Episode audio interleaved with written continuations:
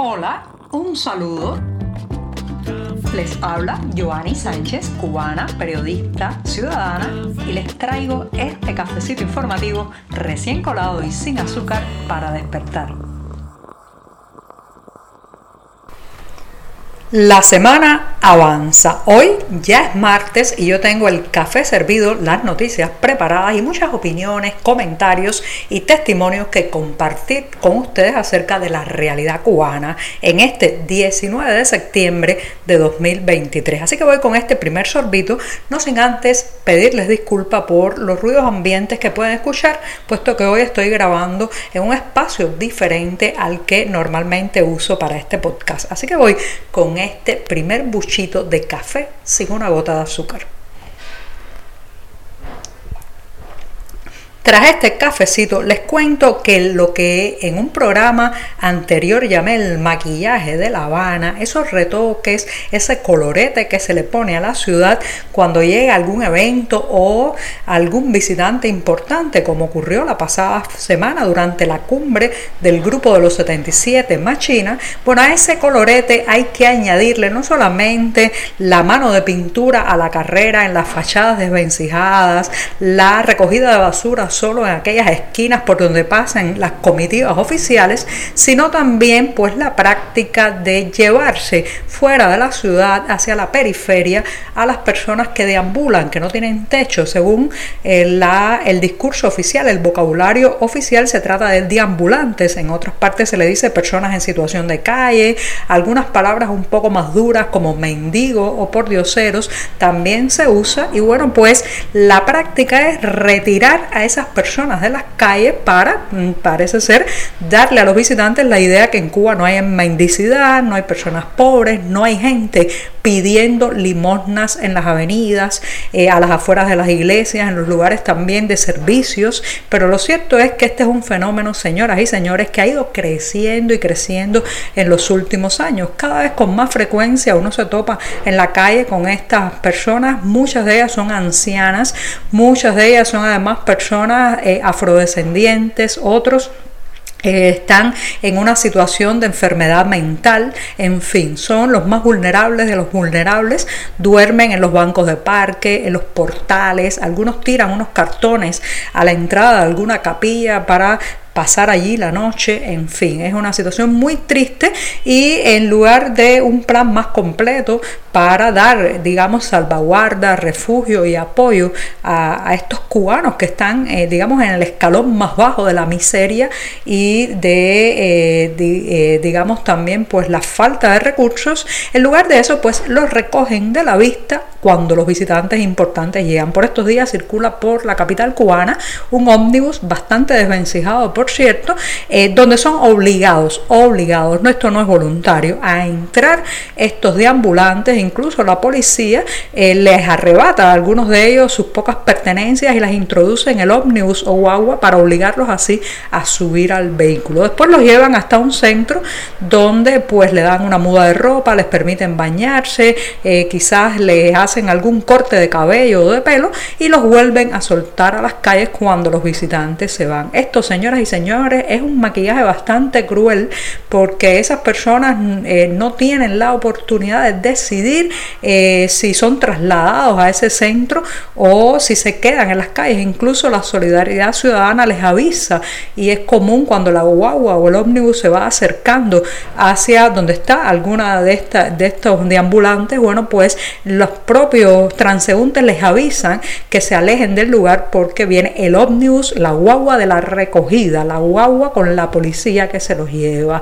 Eh, ¿Hasta cuándo le vamos a dar estas soluciones tan superficiales, eh, tan con el intento de enmascarar y de edulcorar la realidad cuando estas personas necesitan mucho más, necesitan comida, necesitan recursos, necesitan también una solución a sus problemas ahí, incluso ya se han empezado a ver menores de edad eh, pernoctando en las calles y no, no es subirlos a la fuerza en un ómnibus, digamos, el camino eh, para eh, solucionar la situación de estas personas.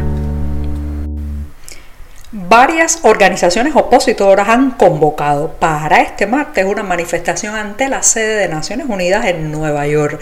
Ya han empezado a llegar las primeras imágenes desde la Gran Manzana, donde un grupo de cubanos mayoritariamente está quejándose de la presencia ante la Asamblea General de la ONU de Miguel Díaz Canel. Con el lema Cuba es de todos los cubanos, estas organizaciones opositoras también están buscando llamar la atención sobre la complicidad de ciertos países y de ciertas organizaciones organizaciones que según ellos brindan una plataforma a regímenes opresivos sin condenar sus acciones. Claramente se están eh, refiriendo a Naciones Unidas donde el régimen cubano ha gozado por décadas, digamos, de una cierta miopía y tolerancia por parte de eh, esta organización internacional en cuanto a los desmanes, las violaciones de derechos humanos y la falta también de eh, libertades para el ejercicio de la política, el periodismo independiente y el civismo dentro de la isla.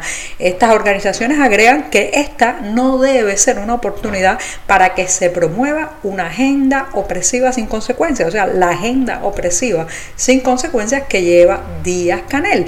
Y eh, aseguran que Varios miembros del régimen cubano están sancionados por el gobierno de Estados Unidos debido a sus acciones represivas y violaciones de derechos humanos dentro de la isla. Para el cubano común, esto que está sucediendo en Naciones Unidas, este discurso de Díaz Canel, es más de lo mismo. Eh, se trata de la vieja oratoria, ese tipo de alocuciones usando una y otra vez los mismos argumentos que claro está no redundarán para nada en beneficios para los cubanos de a pie. Así que la gente apaga el televisor, habla de otra cosa y la visita a Nueva York de Díaz Canel quedará más por las protestas de los opositores que por lo que él diga ante ese micrófono. Un posible anuncio que hará esta semana la administración estadounidense de Joe Biden ya está encendiendo el debate en la opinión pública cubana de un lado al otro del estrecho de la Florida. Parece ser, según algunos medios de este país, que eh, pues Biden planea anunciar el levantamiento de ciertas restricciones para ayudar con eso a las micro, pequeñas y medianas empresas dentro de la isla. Ya saben que se les conoce por las siglas MIPIMES y que están rodeadas de también mucho debate a nivel de la sociedad cubana, no solamente eh, por el momento en que aparecieron, la tardanza de autorizarlas, sino también porque se les cuestiona los altos precios de sus servicios, sus productos y también pues se señala que detrás de varias de ellas o de muchas de ellas podrían estar personas apalancadas por el poder, testaferros, exmilitares y gente eh, conectada, como dicen los venezolanos, enchufadas con el régimen de la isla. Bueno, pues este anuncio que todavía está como en parte de especulación, varios medios lo han señalado y se espera que la administración estadounidense lo haga esta semana, bueno, pues ya está levantando, eh, reitero, la polémica porque algunos creen que de esa manera el régimen de La Habana tendrá acceso a unos créditos que serán oxígeno, dinero fresco, dólares constantes y sonantes que no irán a parar a las manos de la gente común, a las manos, digamos, de las personas más vulnerables, ni siquiera de los emprendedores, digamos, más eh, capacitados o talentosos a, la hora de llevar su negocio, sino probablemente a las manos de los más eh, conectados con eh, el régimen, con la dictadura cubana. Esas son varias de las críticas que ya se le está haciendo. Se está hablando incluso de que esto es un caballo de Troya que se está introduciendo en eh, el financiamiento y los bancos estadounidenses y que el gran beneficiado será el Partido Comunista de Cuba. Lo cierto es que más allá de eso, eh, yo me pregunto cómo se implementará realmente esto de los créditos a las MIPIMES cubanas. Ustedes saben que obtener un crédito de un banco no es fácil, uno tiene que cumplir eh, muchos requisitos, dar bastantes garantías, porque en fin de cuentas los bancos no quieren perder su dinero. Lo que están haciendo es básicamente un adelanto un préstamo, eh, incluso pues un financiamiento en vistas de obtener ganancias o al menos que les devuelvan lo invertido. Bueno, entonces, ¿cómo quedará esto? ¿Cómo podrán las MIPIMES cubanas, eh, digamos, confirmar y cumplir con todos los requisitos bancarios? ¿Cómo llegará el dinero a la isla? ¿Qué cantidades se darán? Tengo muchas dudas sobre cómo se implementará esto, pero por el momento les puedo asegurar que sí, sí está generando mucho debate працювати. Y voy a despedir este programa de martes hablando de periodismo, pero con luces y sombras.